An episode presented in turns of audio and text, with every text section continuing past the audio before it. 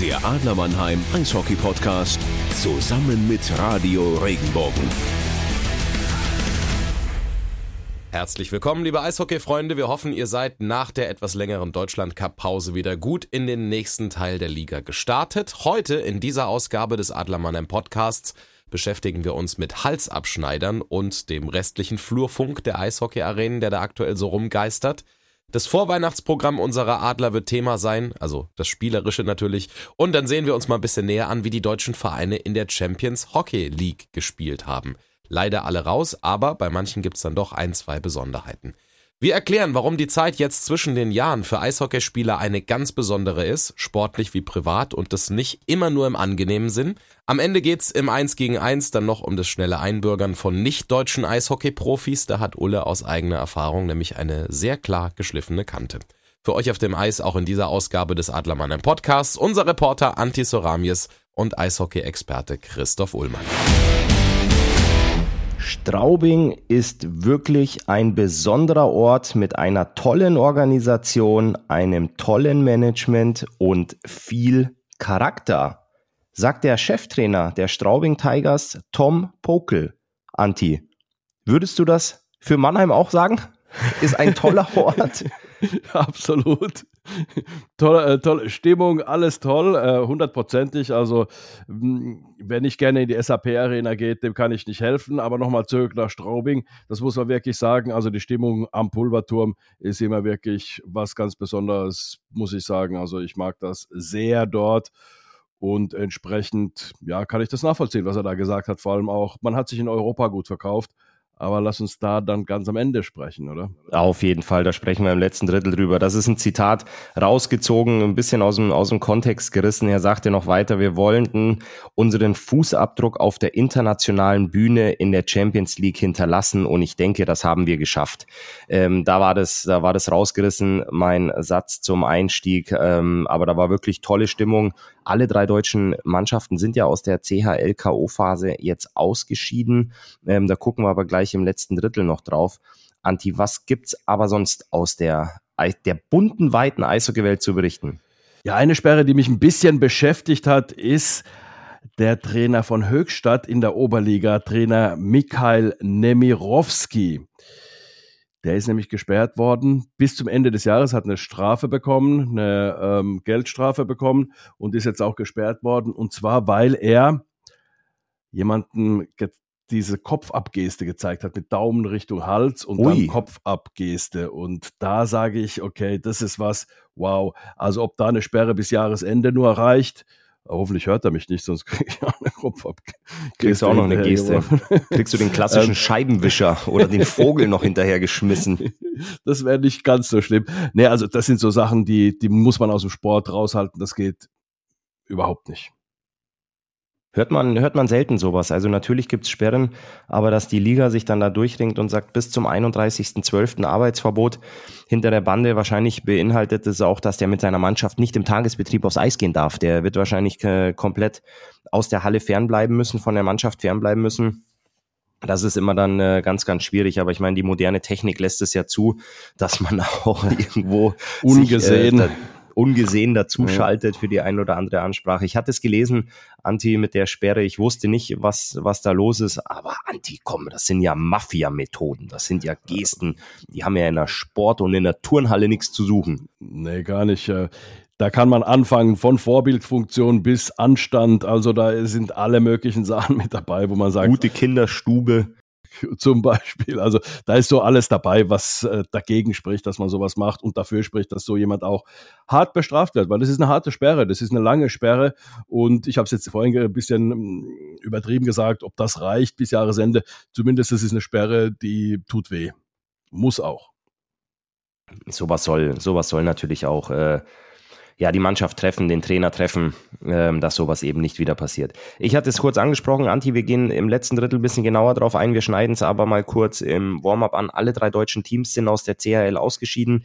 Ähm, es waren knappe Ergebnisse dabei, es waren deutliche Ergebnisse dabei. Nur ganz kurz eingefangen für mich, für dich überraschend, dass keiner weiterkommt. Sagst du, ja, das ist auf dem Niveau sind wir oder auch die Gegner waren zu stark? Naja, die Schweden und die Schweizer haben ja da ein bisschen gezeigt, dass man da ähm, schon ja, sagen wir mal, eine gewisse Eishockey-Kultur haben muss, die man lange, lange Zeit dann auch äh, entwickelt. Die Schweden haben das, die Schweizer auch, also deswegen sind da die Teams ganz gut. Ich denke, dass München da hätte schon ein bisschen besser abschneiden können. Da bin ich ein bisschen enttäuscht gewesen von den Münchnern. Bei den Straubingern sagt man, Mensch, also die haben sich super verkauft, die haben den Fußabdruck äh, hinterlassen und dann bei Wolfsburg, die waren auch relativ nah dran. Also es war okay, es kann besser werden, aber ich glaube, Deutschland muss da noch ein kleines bisschen nachsitzen. Einstand für Toni Söderholm in der Schweiz weniger gelungen, sage ich mal. Ähm, zwei, die ersten zwei Spiele, es gab zwei Niederlagen, Anti. Ja, es waren viele Zuschauer da in Bern. Ich glaube, es war ausverkauft. Seit vielen, vielen Wochen, Monaten war es in Bern mal wieder ausverkauft. Die Erwartungen waren hoch. Dann hat es doch nicht ganz gereicht. Aber ganz ehrlich, erwartest du das, wenn ein Trainer kommt, zwei, drei Trainingseinheiten macht und dann direkt alles umkrempeln kann und direkt die Siege einfahren? Wobei man ja immer von dem neuen Impuls spricht. Ne? Ja, das ist, äh, ich bin ja selber oft auf der Spielerbank gesessen, wenn jemand Neues dann hinter dir stand.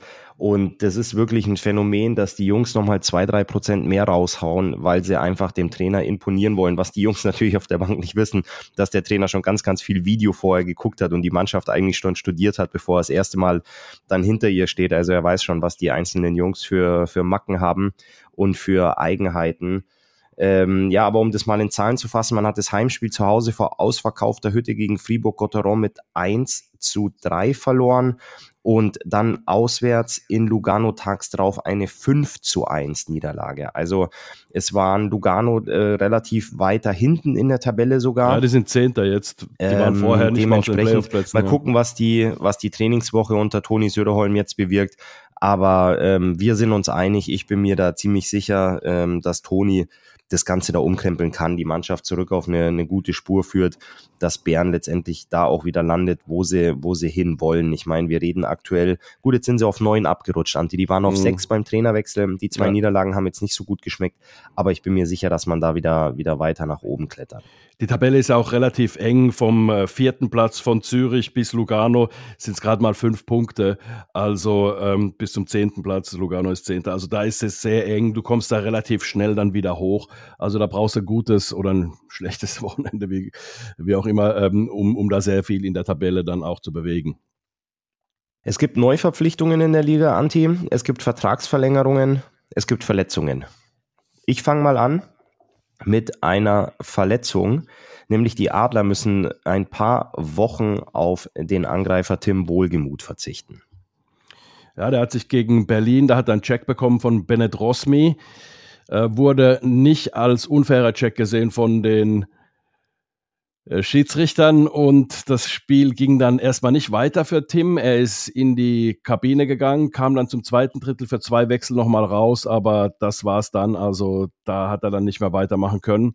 Äh, sprich, ja, vier Wochen draußen. Tut natürlich weh. Er hat äh, ja, in der Mitte sehr gut funktioniert, fand ich immer wieder in verschiedenen Reihen, aber dann eben jetzt äh, letzter Zeit hat er auch wieder sehr, sehr gut gespielt. Also von daher tut er dann natürlich dann schon weh, dass, es, dass er ausfällt.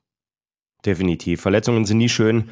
Es ist die Vorweihnachtszeit, da kann er sich ein bisschen um die Weihnachtsgeschenke kümmern und hoffentlich kommt er dann ähm, schnell gesund und äh, fit wieder zurück aufs Eis. Neuverpflichtung Eisbären Berlin. Anti, wir haben drüber gesprochen, da ist ja einiges los. Ähm, ich hatte damit gerechnet, dass man einen Torhüter nachverpflichtet. Jetzt hat man einen sehr, sehr jungen Verteidiger geholt und zwar den 18-jährigen Ryan Betterhaar. Ja, das ist einer, der bei den Jungadlern ja auch gespielt hat. Er ist nach Kanada gegangen, war, glaube ich, bei den Swift Current äh, Broncos und hat dort dann nicht so performt, wie man es vielleicht von ihm erwartet hatte. Und dann hast du halt jetzt in Berlin einen Spieler, der ein bisschen in Kanada erfahren ist, natürlich auch äh, Deutschland äh, kennt, hat ja auch, äh, wie gesagt, bei den Jungadlern längere Zeit gespielt. Also von daher kannst du, glaube ich, nicht so wahnsinnig viel falsch machen, wenn du den jungen deutschen U23-Spieler holst. Aber ist es aus deiner Sicht eine Verpflichtung, wo du sagst, das ist genau der Impuls, den die Mannschaft jetzt braucht?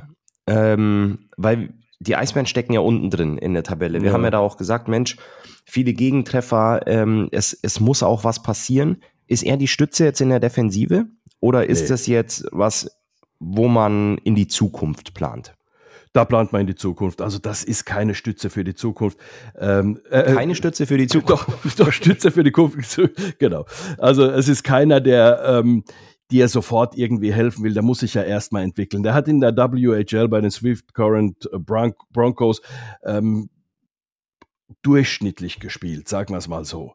Ja, also von daher, er muss natürlich sich noch entwickeln, hat Potenzial, sich zu entwickeln, aber er ist nicht derjenige, der dir jetzt in der DEL deine Probleme löst. Das auf gar keinen Fall. Also von daher denke ich, er ist eine weitere Option als U23-Spieler und ein Versprechen auf die Zukunft. Dann gibt es Vertragsverlängerungen einmal in Bremerhaven und einmal in Ingolstadt. Dieser schöne, klanghafte Name Wikingstad in der DEL ist, äh, da freut man sich ja immer in Düsseldorf, auch die Hannover-Fans äh, wissen noch, was Tore Wikingstad geleistet hat. Gibt es die noch, Sein, die Hannover-Fans?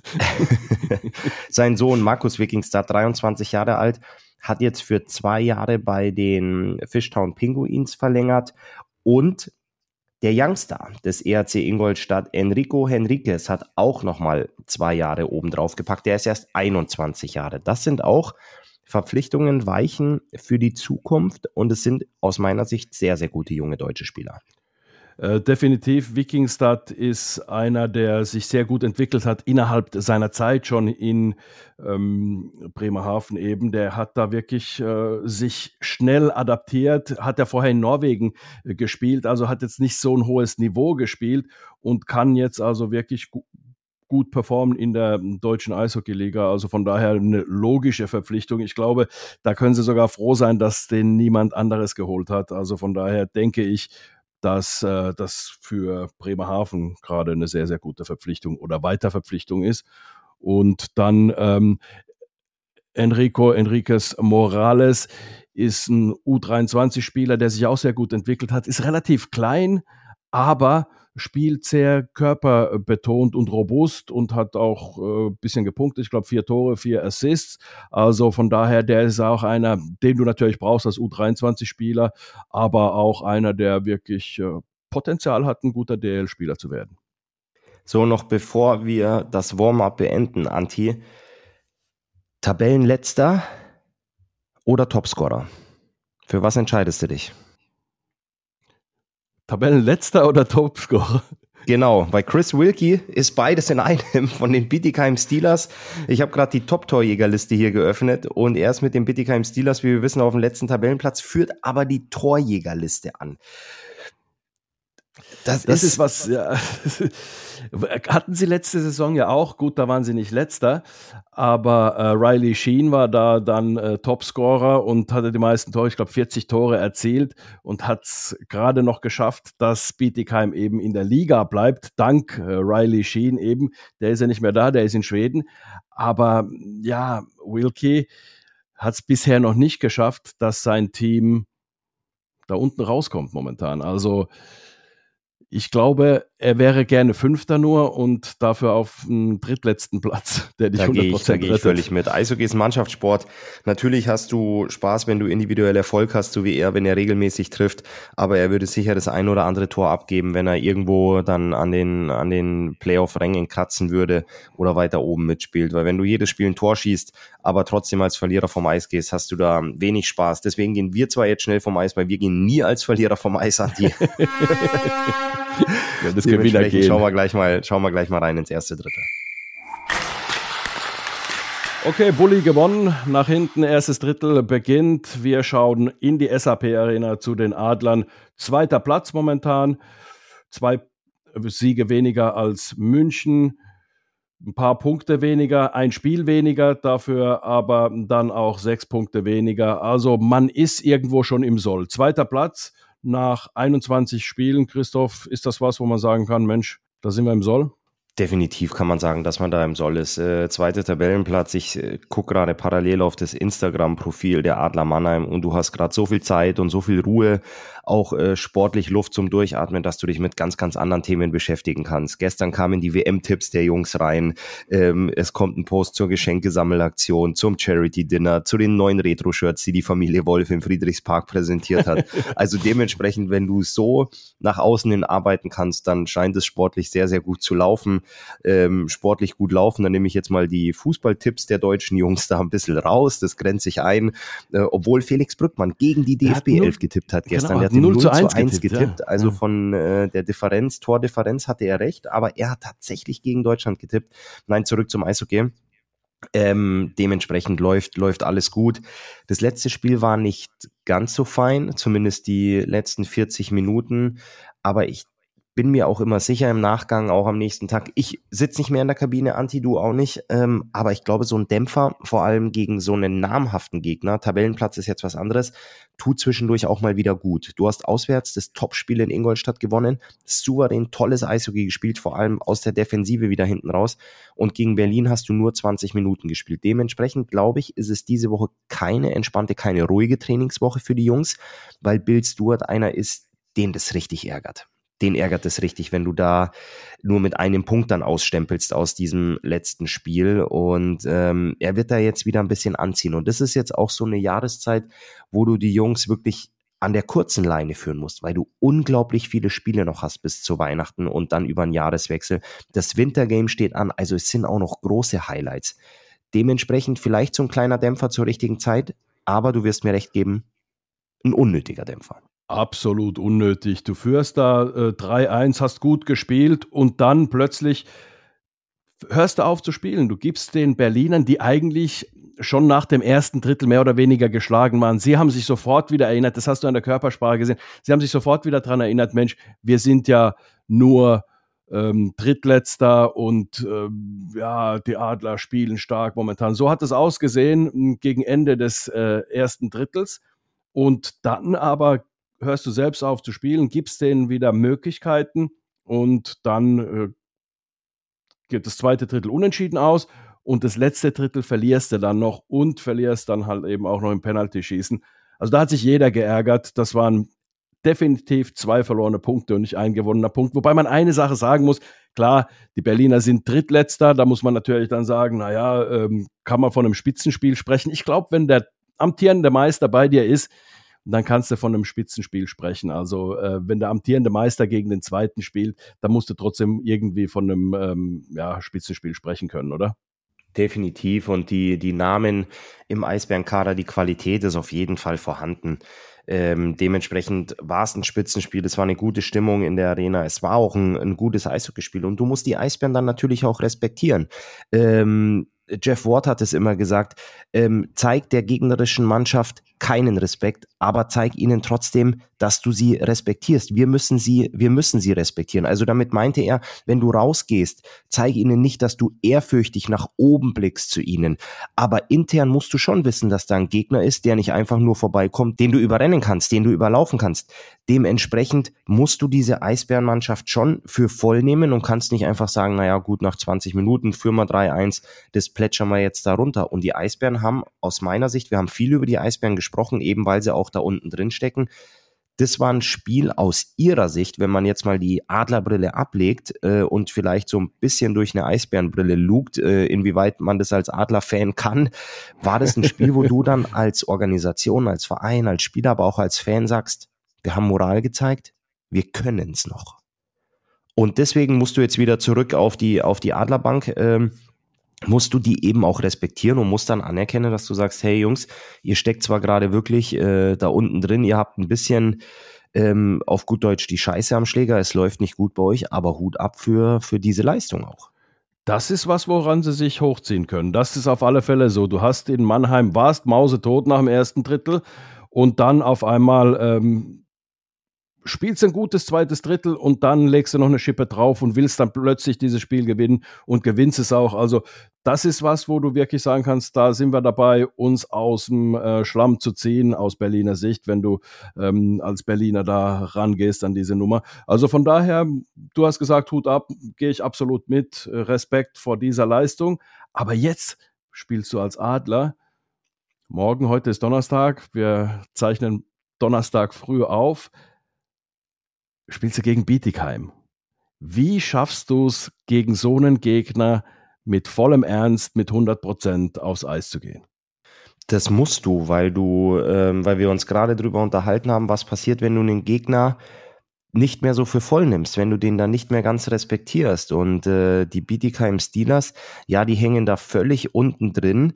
Die haben jetzt auch aus den äh, letzten zwei Spielen ähm, null Punkte mitgenommen. Die haben ein ganz wichtiges Spiel aus ihrer Sicht in Augsburg mit 2-1 verloren und haben dann zu Hause gegen die Kölner Haie 2 zu 5 verloren da wird auch gearbeitet, Anti. Da wird die Woche über auch die Ärmel hochgekrempelt und ähm, wirklich an versucht an Sachen zu arbeiten, dass du sie eben im nächsten Spiel besser umsetzen kannst. Und ich gucke jetzt mal ein bisschen weiter. Heute ist der 24. November.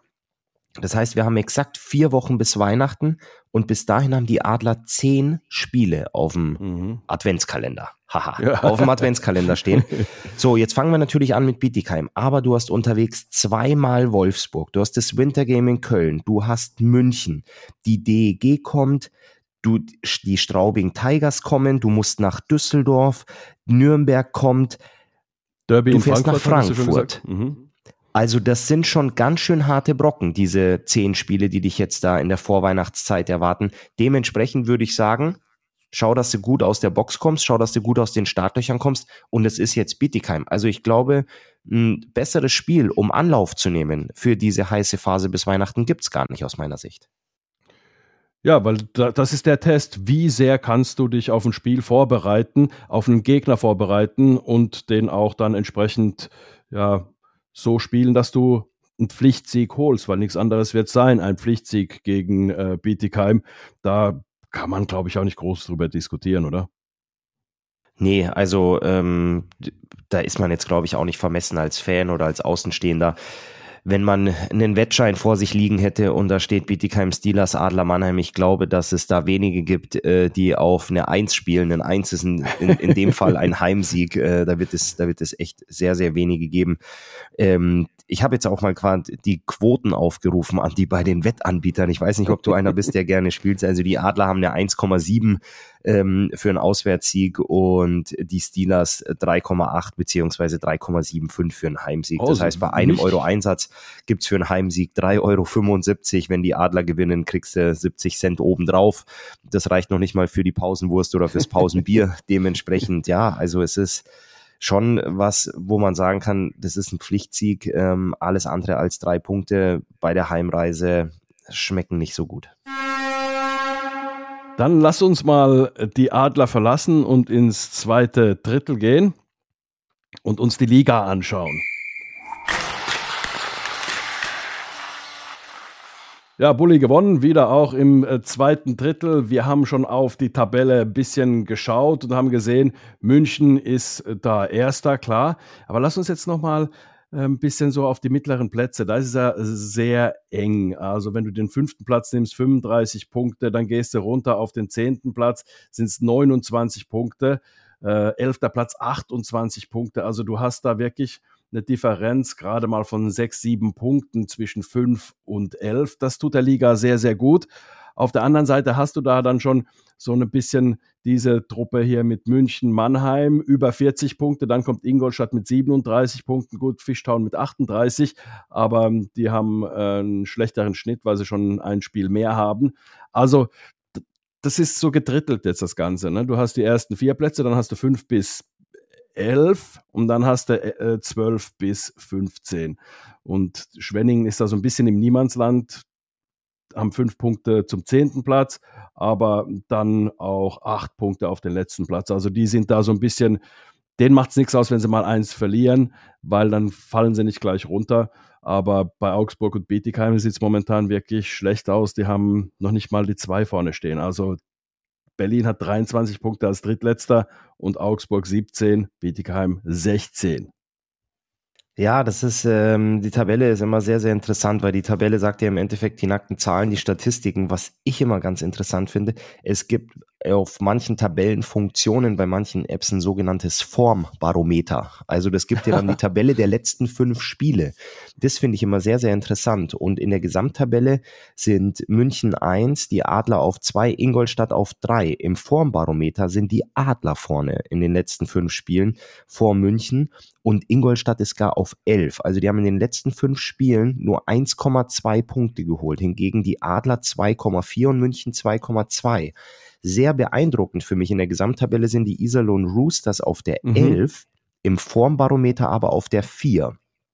Also da merkt man schon, dass äh, da Bewegung drin ist und das ähm, assoziiere ich total mit Greg Poss, der da mhm. wirklich ähm, was bewegt hat, was umgesetzt hat. Und so ein Formbarometer ist auch immer ein Stimmungsbarometer in der Kabine. Du weißt ganz genau, wie die letzten fünf Spiele gelaufen sind. Keiner erinnert sich so genau, wie war eigentlich der Saisonstart. Und dementsprechend bleibe ich mal bei den Iserlohn Roosters, Antje. Wenn du aus den letzten fünf Spielen im Schnitt 1,8 Punkte holst, ist die Stimmung sehr, sehr gut. Das heißt, die Musik ein bisschen lauter, das Krafttraining fällt ein bisschen leichter und der Spaßfaktor ist enorm hoch auf dem Eis.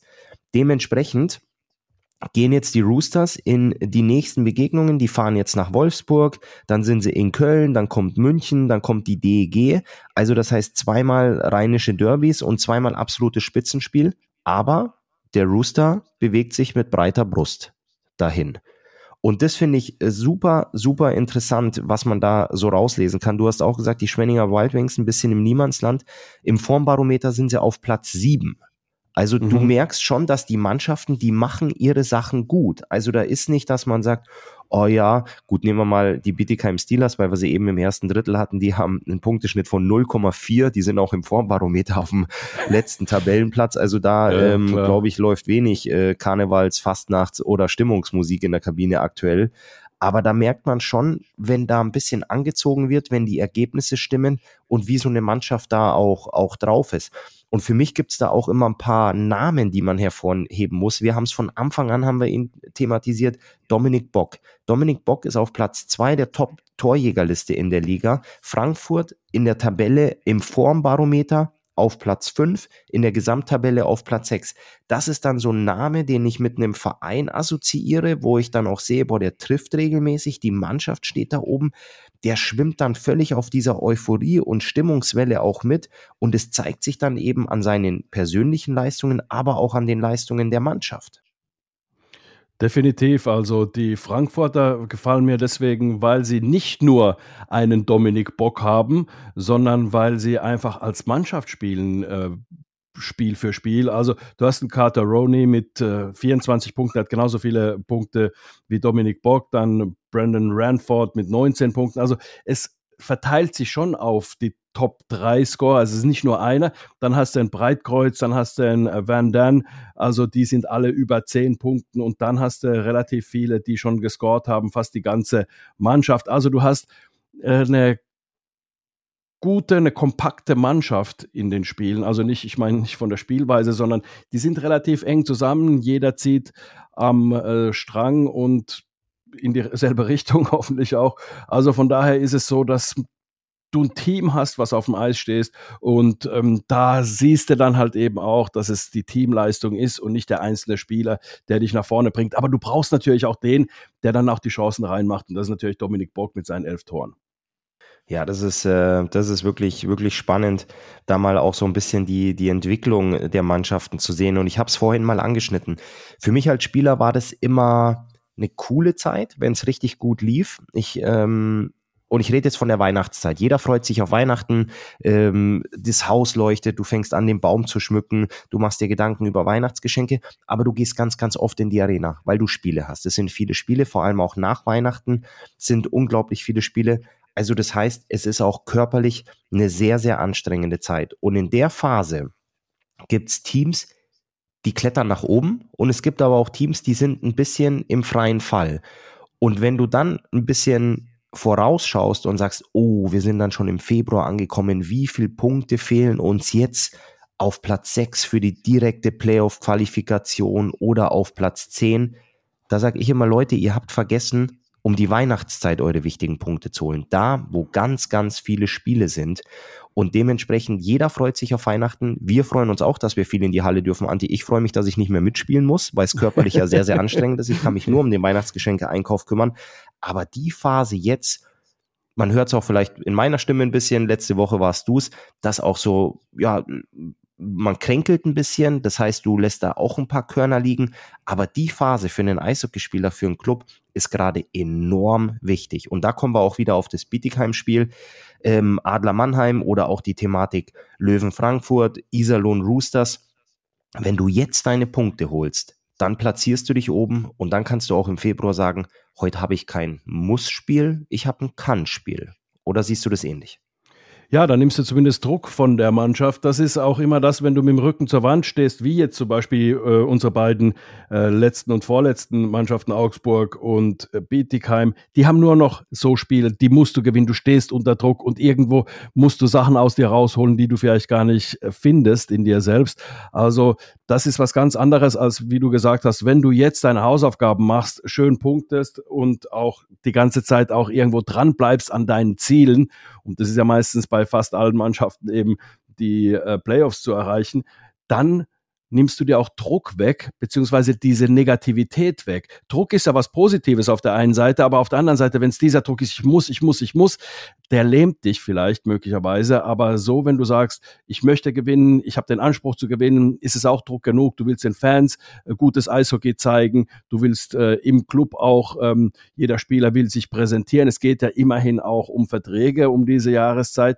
Also von daher ist es wirklich eine Sache, die wichtig für jeden Einzelnen ist, die Punkte zu holen, damit du diesen negativen Druck wegnimmst. Und wir sind bekanntlich unter Druck am stärksten, Anti. Ähm, um da nochmal ein Team, was ich auf jeden Fall noch kurz thematisieren will, was uns auch sehr, sehr viel Freude macht, sind die Fishtowns Bremerhaven. Stehen in der Tabelle auf Platz 4. Im aktuellen Formbarometer sind sie Vorletzter. Aber das ist tatsächlich eine Mannschaft, Anti, um die mache ich mir eigentlich weniger Gedanken, weil die haben sich da oben bei Platz 4 festgespielt. Ich glaube, die jammern gerade ein bisschen auf hohem Niveau. Die werden, ähm, werden sicher wieder in die Spur finden. Ich kann mich daran erinnern, ob es jetzt mit Mannheim war oder auch mit Augsburg wenn du nach Bremerhaven gefahren bist zum Auswärtsspiel. Da weht dir ja schon der Wind ins Gesicht, bevor du überhaupt in der Kabine angekommen bist. Die haben ja dieses Lied, im hohen Norden weht ein rauer Wind. Weht ein rauer Wind, das ist richtig. Das ist vor der Halle und das ist auch oft im Stadion so.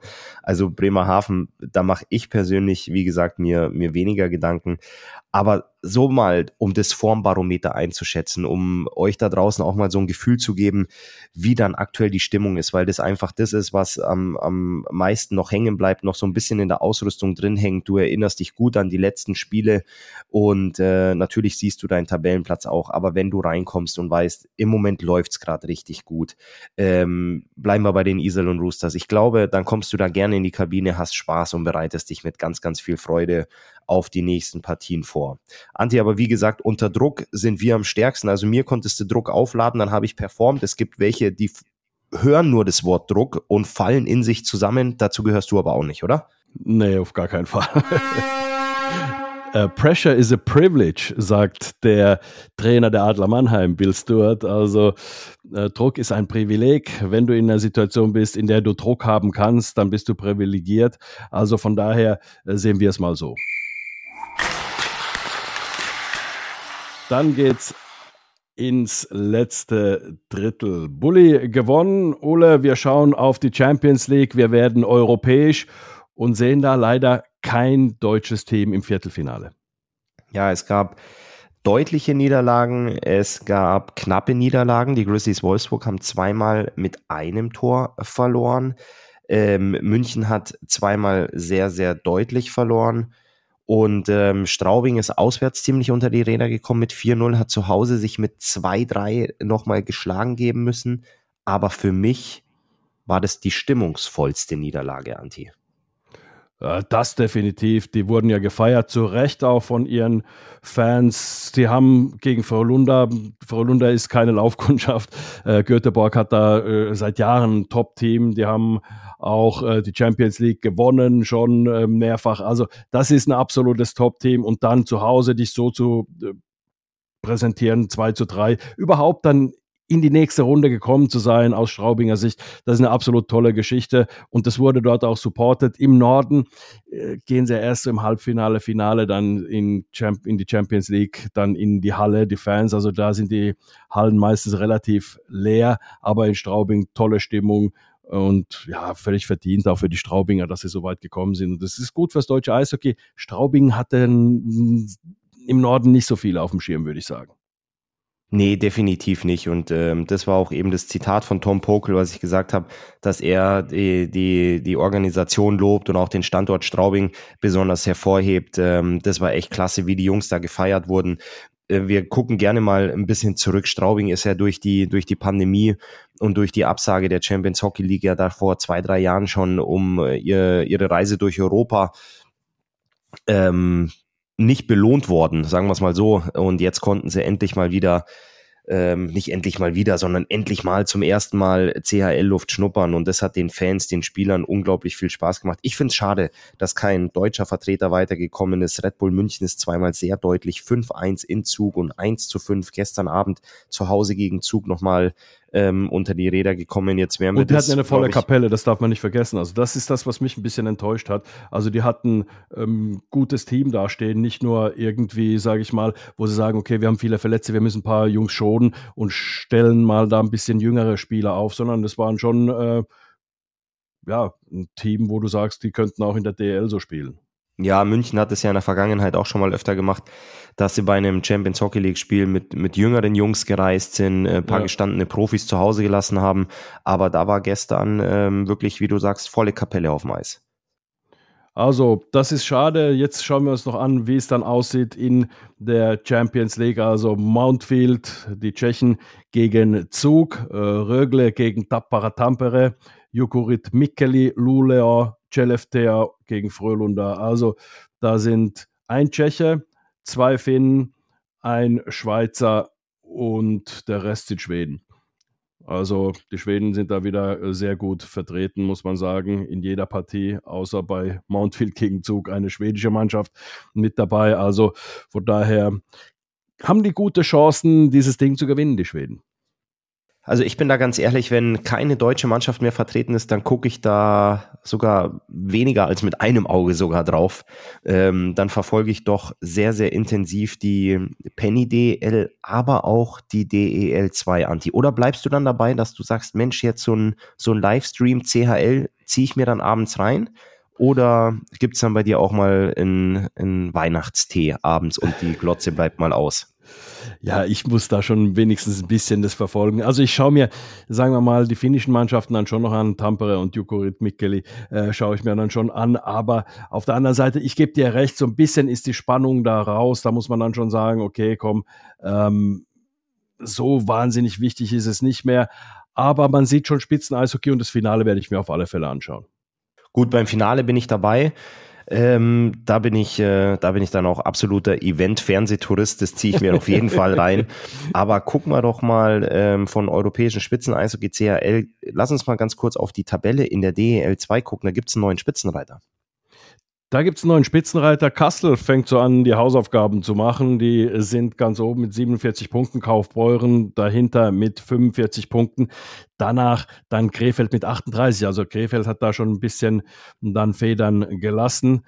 Das sollte jetzt gar kein Wortspiel wegen den Pinguinen sein, sondern also die haben jetzt einfach tatsächlich ähm, immer wieder mal so einen Schritt nach vorne, einen Schritt nach hinten gemacht. Aber es sind natürlich, wie wir es vorhin auch gesagt haben, Jammern auf hohem Niveau bei Bremerhaven. Das ist bei Krefeld auch so. Wobei man auch sagen muss, Peter Dreiseitel, der neue Coach dort, der hat auch gesagt, äh, Krefeld braucht eine neue Eishockey-Identität beziehungsweise ja eine Art und Weise zu spielen. Also da muss man äh, schon sagen, er ist da am Umkrempeln. Das dauert natürlich ein bisschen und entsprechend sind die aber auch noch auf Kurs. Wenn du unter den Top 4 bist, bist du auf Kurs, sag ich.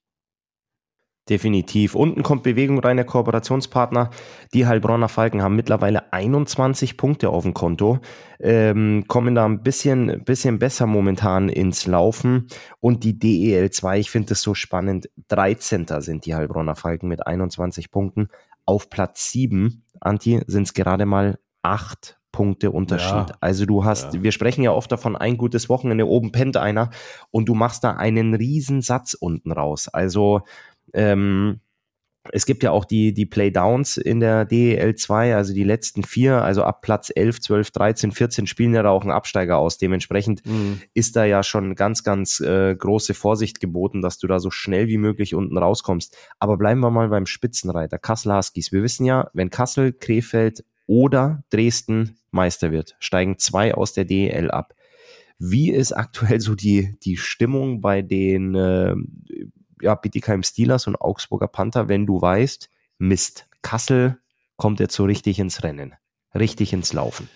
Ja klar, die, die äh, schauen da natürlich hin und wollen es gar nicht sehen, so genau. Äh, Gott sei Dank gibt es ja in der DL2 eben auch Playoffs und da kann dann viel passieren. Also darauf werden die setzen, die beiden Teams. Ähm, gut, der eine wird dann auf alle Fälle absteigen. Ich weiß jetzt nicht, ob es äh, Bietigheim oder Augsburg dann wirklich ist, die da unten bleiben, aber momentan sieht es so aus, sagen wir mal Stand jetzt. Und dann hast du halt eine Mannschaft, die sich gerade am Finden ist. Kassel sowieso ganz gut performt hat, aber jetzt so äh, hinten raus äh, auch wirklich gute Leistungen zeigt. Man sieht, die werden immer besser, finden sich immer besser ein als Team. Also von daher guckst du da schon ein bisschen mit einer gewissen Skepsis da unten hin und hoffst dann, dass in den ja, in den äh, Playoffs dann irgendwie Bad Nauheim oder Ravensburg oder Landshut top performt und dann eben die Meisterschaft gewinnt in der zweiten Liga. Dann gibt es nämlich noch einen Absteiger in der DL. Also ich bin gespannt. Die zweite Liga ist für mich äh, absolut spannend. Natürlich habe ich auch privat persönlich ein paar Freunde, die in der DL2 spielen. Dementsprechend gucke ich da für mich, ich gucke da jedes Wochenende drauf. Also wenn ich morgens aufwache ich ja. und irgendwelche Ergebnisse verpasst habe, weil ich abends früh ins Bett gegangen bin, dann sofort Penny DL und gehe sofort runter in die DL2 und gucke, was da passiert ist.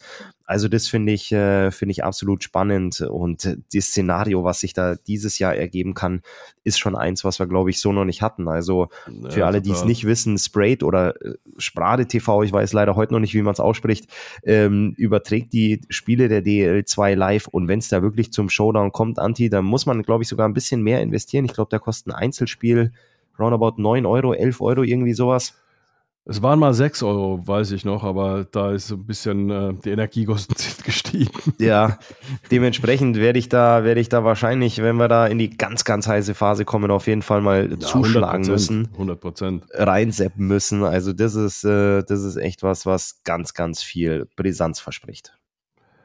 Wir bleiben dran auf alle Fälle und ich höre die Schlusssirene. Ja, Ulle, da bin ich dran mit meinem Fragenkatalog gegen dich oder ich stelle dir eine Frage, wie man es auch möchte, eins zu eins gegen dich oder ich stelle dir eine Frage. Also, Ulle, ich habe mich immer gefragt, du als Nationalspieler, als äh, Spieler in der DL über viele, viele Jahre, was hast du eigentlich als aktiver Spieler davon gehalten, wenn möglichst schnell Spieler mit einem ausländischen Pass eingedeutscht werden? Hilft das dem deutschen Eishockey oder nicht? Oh, jetzt müssen wir ganz äh, politisch antworten, Antike. Ähm, politisch korrekt. Versuche ich, das, versuch ich das mal so vorsichtig wie möglich auszudrücken. Ich halte davon überhaupt nichts. Ähm, oh, das war sehr vorsichtig ausgedrückt. sehr vor ähm, und das meine ich, meine ich gar nicht äh, an, die, an die Jungs persönlich. Ähm, ich habe auch sehr, sehr viele Freunde im Team gehabt. Also ein ganz besonderer, mit dem man auch sehr erfolgreich in der Nationalmannschaft gespielt hat, war John Tripp, der lange da dabei war. Ich habe lange in der Sturmreihe gespielt mit Yannick Seidenberg und, und John Tripp. Ähm, aber ich finde es, ich fand manche, manche Aussagen, manche Entscheidungen ähm, fand ich fand ich fragwürdig. Du hast Spieler in der Liga gehabt, die mit dem ausländischen Pass gespielt haben und wo die Vereine wirklich laut gesagt haben, nee, den verlängern wir nicht, der hilft uns nicht weiter. Ähm, viele Vereine auch gesagt haben, boah, nee, also um Gottes Willen, der ist ja gar nicht ligatauglich, ähm, als Import ist der nix. Und im selben Atemzug erwähnen aber vier oder fünf Clubs aus der Liga, aber wenn er einen deutschen Pass kriegt, dann hole ich den sofort da stelle ich mir halt die Frage, hilft dir der Spieler weiter, ja oder nein? Dann hat es für mich ja auch nichts damit zu tun, ob er äh, eine kanadische Fahne hat, eine tschechische, slowakische oder amerikanische oder eine deutsche. Also entweder ist es ein Spieler, der mir hilft oder ein Spieler, der mir nicht hilft. Und ähm, dann nur zu sagen, der Spieler ist gut wenn er einen deutschen Pass hat, fand ich, das waren für mich mal so einschneidende Erlebnisse, wo ich gesagt habe, ich kann dir gerade nicht folgen, ich verstehe gerade nicht, was du meinst. Also entweder ist der Spieler gut genug für uns oder er ist nicht gut genug für uns. Und dann hat es ja nichts damit zu tun, dass ich sage, als Ausländer ist er nicht gut genug, aber als Deutscher ist er gut genug. Und ähm, ja, wenn du, wenn du diese Mechanismen hast, ich meine, das geht ja auch weit über den Sport hinaus, das sind ja dann auch arbeitsrechtliche und politische Entscheidungen, dass man eben, wenn man so und so lange den Aufenthalt äh, oder in Deutschland auch arbeitet und in Deutschland lebt, dass man die deutsche Staatsbürgerschaft bekommt oder ähm, jemand lernt eine deutsche Frau kennen, heiratet die und, und bekommt dann einen, einen deutschen Pass ähm, und wird damit auch viel interessanter für, ähm, für Vereine. Natürlich gehe ich da in einer gewissen Art und Weise mit, weil ähm, manche nordamerikanischen Spieler sind einfach anders ausgebildet, ähm, passen in vielleicht auch ein nordamerikanisch geprägtes Eishockey-System in Deutschland ganz gut rein, wo der ein oder andere junge Deutsche nicht da auf dem, auf dem Level einfach schon ist. Aber da sind einfach zuletzt auch Entscheidungen getroffen worden, wo ich sage, das, das ist einfach schade, das ist, das ist bitter. Du hast in, in Deutschland, darfst du elf Ausländer verpflichten, es können aber nur neun auf dem Spielberichtsbogen stehen. Das ist für mich so eine, so eine, so eine, so eine Sache, wo ich mir denke, wenn ich neun habe und einer verletzt sich, dann habe ich doch für einen deutschen Spieler eine Riesenmöglichkeit, den in eine Rolle zu stecken, die er ausfüllen kann. Ob er sie am Ende ausführen wird, liegt an dem Spieler. Aber ich kann den Spieler da reinschieben. Er kann eine Rolle einnehmen, die ich ihm vielleicht vorher nicht zugedacht habe. Aber das kann doch auch, kann doch auch sehr, sehr, sehr, sehr positiv ausgehen. Das heißt, ich kann schon mehr Ausländer verpflichten, als ich eigentlich einsetzen darf. Und dann war es einfach eben auch zuletzt die U23-Regel wurde addiert und die U21-Regel in der DEL 2 was sich sehr, sehr positiv ähm, aus meiner Sicht ausgewirkt hat. Siehe jetzt der sogenannte zweite Anzug beim Deutschland Cup. Es waren viele junge Spieler, die sich in der DEL etabliert haben und ähm, da auch gutes Eishockey spielen. Das hat man jetzt auch auf internationaler Ebene gesehen. Aber was ist denn mit der U21-Regel, die du hast, mit den elf Imports, die du verpflichten kannst, was ist denn dazwischen passiert? Du musstest dazwischen Spielern kündigen, beziehungsweise du konntest ihnen keine Verträge mehr anbieten mit der Argumentation, naja, ich habe ja meine neuen Imports, dann habe ich meine U23-Spieler und ich habe ja nur eine minimale Anzahl an Plätzen auf der Bank und am Spielberichtsbogen für die sogenannten Ü24-Spieler. Da war zum Beispiel Martin Buchwieser, der absolut ligatauglich war, der bei den Eisbären war. Wir kennen den aus Mannheim. Wir sind Meister mit Martel hier geworden. Und dann ist auf einmal kein Platz mehr für so einen Spieler. Also da hast du dann diese, diese Importregel. Ich schweife jetzt ein bisschen von deiner Frage, aber ich weiß, du gehst auf das, auf das Eingedeutschte. Aber das ist für mich so eine Tatsache, wo du sagst, oh, wow, jetzt müssen solche Jungs ins Unterhaus wechseln, weil kein Platz mehr ist. Und dann kommt es eben noch dazu, dass plötzlich der ein oder andere Spieler seinen deutschen Pass bekommt. Und der hat dann auch wiederum einen Platz im Team. Und das ist, das ist was, wo ich sage, ja, es gibt, es gibt Regeln, es gibt Schlupflöcher, Schlupflöcher und die, die Teams, die Vereine äh, bedienen sich daran auch und setzen das ganz gut um. Am Ende des Tages steht der sportliche Erfolg an oberster Stelle.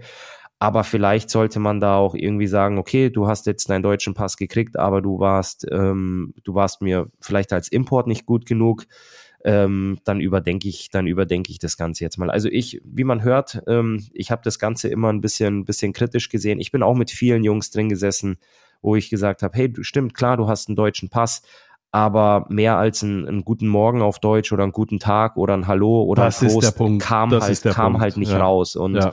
es gibt aber auch ganz, ganz viele andere Beispiele, wo Jungs wirklich sagen, ich habe einen deutschen Pass bekommen, ich fühle mich als Deutscher, ich spreche Deutsch und ich lebe das hier. Dann ist es für mich eine, eine ganz, ganz andere Nummer. Aber wenn du eigentlich nur sagst, ja, ich, ich will die Sprache eh nicht lernen, ich will damit nichts zu tun haben, ich bin nur hier, um Geld zu verdienen, dann fand ich das immer, fand ich das nicht ganz so, so prickelnd.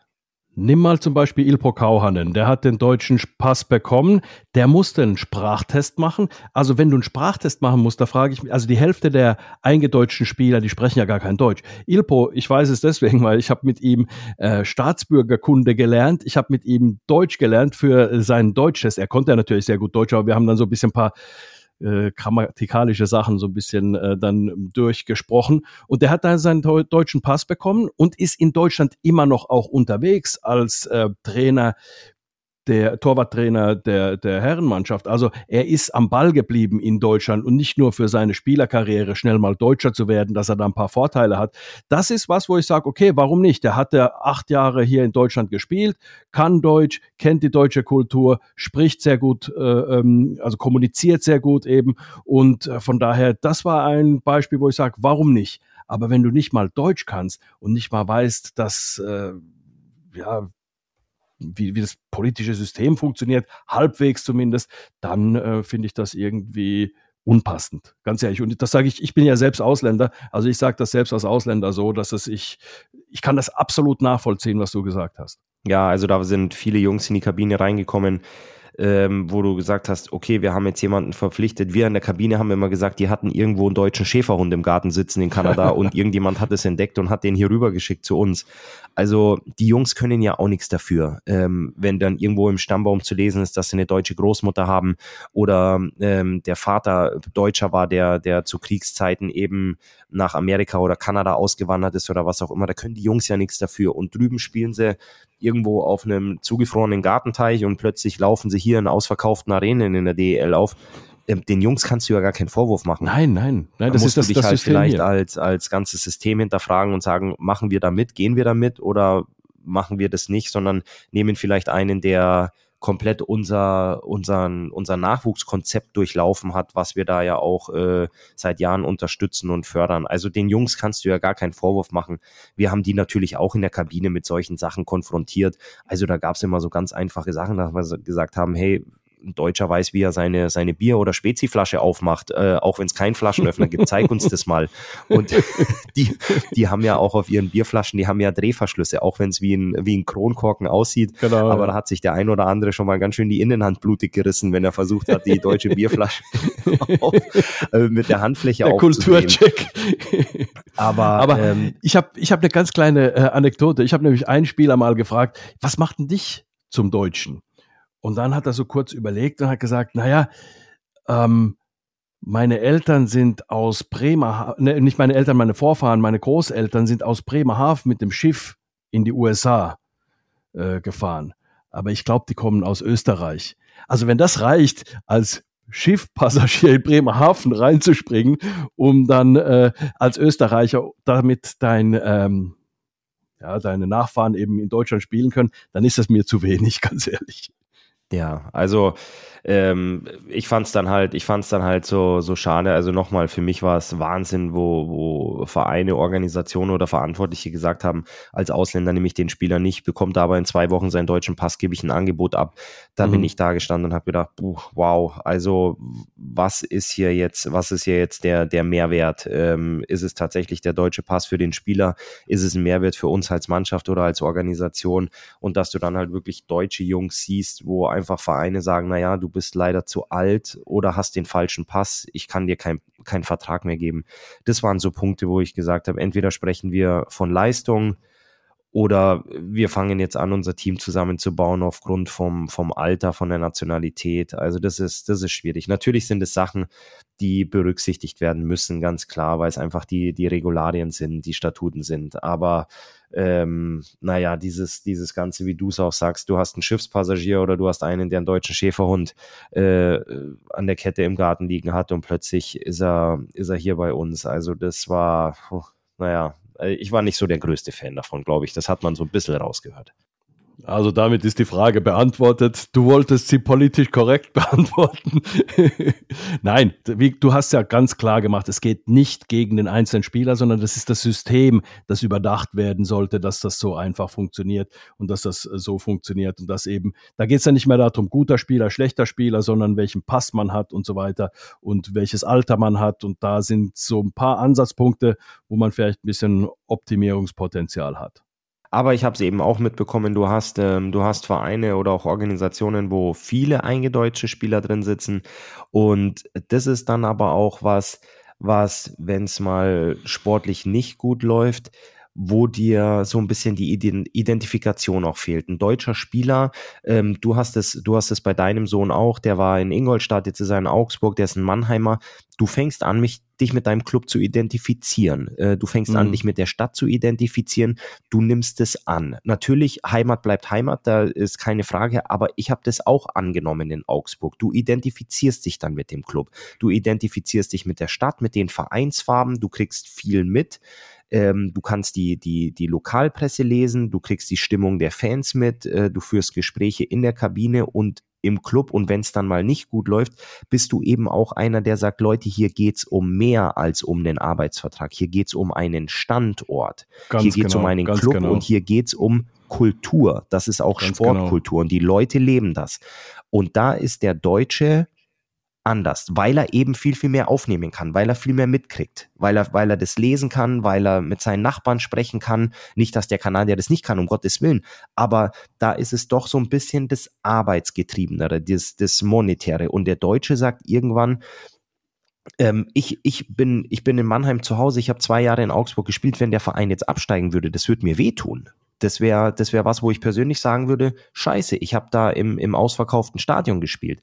Genauso finde ich das auch, wenn die Eisbären da unten stehen, ähm, sagt man vielleicht, huha, ihr wart jetzt immer lange oben dabei, aber stell dir mal vor, Anti, dieser Verein wird auf den Abstiegsplatz rutschen.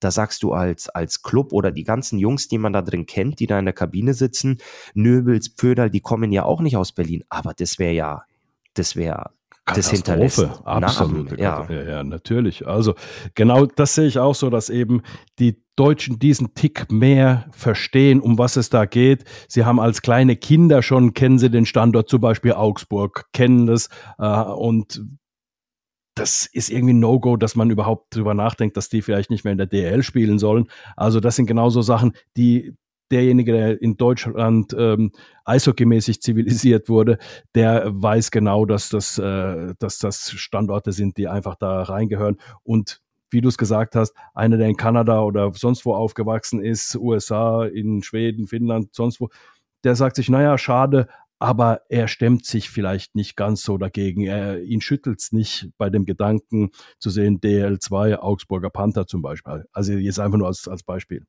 Definitiv, da gehe da geh ich voll, da gehe ich voll mit. Tolle Frage, Anti. Ich habe es versucht, diplomatisch zu lösen. Ich konnte nicht ganz. aber ähm, ja, das ist natürlich ein, ein Wir müssen uns den Mund nicht zuhalten, nein, weißt du? es ist natürlich ein, ein, Thema, was, was, was dich im Eishockey immer begleitet. Ähm, und ich denke mir, also aus, aus Fansicht, wenn du jetzt eine Truppe da sitzen hast, die, die, ähm, die sportlich erfolgreich ist oder auch nicht erfolgreich, das ist ja egal, aber dein Herz schlägt für die Truppe und du gehst als Fan zur Autogrammstunde. Du hast doch auch Spaß, wenn du sagen kannst, hi Ulle, schön dich zu sehen, wie geht's dir, wie geht's der Familie? Und du nicht sagen musst, hello, hi. Ich meine es jetzt gar nicht schlimm, aber wenn du, ja, ja. wenn du ein paar Jungs da sitzen hast, die wirklich mit denen du dich unterhalten kannst, die dann auch, das meine ich eben auch mit Stimmungen mitkriegen, mal ein bisschen Fankontakt zu haben, dich einfach auch mal unterhalten zu können. Tolles Schlusswort, Ole. Hat mir riesig Spaß gemacht. Wir hören uns nächste Woche wieder mit den Besprechungen des Wochenendes und uns fallen schon noch Themen ein. So, Anti, vielen Dank. Ja, und damit wurden es doch jetzt zum Schluss auch schon wieder sehr persönliche Gespräche zwischen Anti und Ulle. Genau deshalb mögen wir diesen Podcast. Schön, dass ihr dabei wart und hoffentlich auch das nächste Mal wieder nächste Woche für unser Adlerspiel am Sonntag. Kleiner Tipp, es lohnt sich ein bisschen früher zu kommen, denn es wird einen Adventsmarkt geben. Achtung, das Spiel ist vorverlegt, nicht mehr 16.30 Uhr, wie es mal war, sondern 15.15 Uhr .15 ist jetzt Spielbeginn gegen Wolfsburg und vorher, wie gesagt, von Seiten der Fanorganisationen ein kleiner Adventsmarkt auf dem Udo-Scholz-Platz vor der SAP Arena. Wir freuen uns, wenn ihr dabei seid. Bis zum nächsten Mal hier beim Adler Mannheim Podcast. Schöne Zeit euch, macht's gut.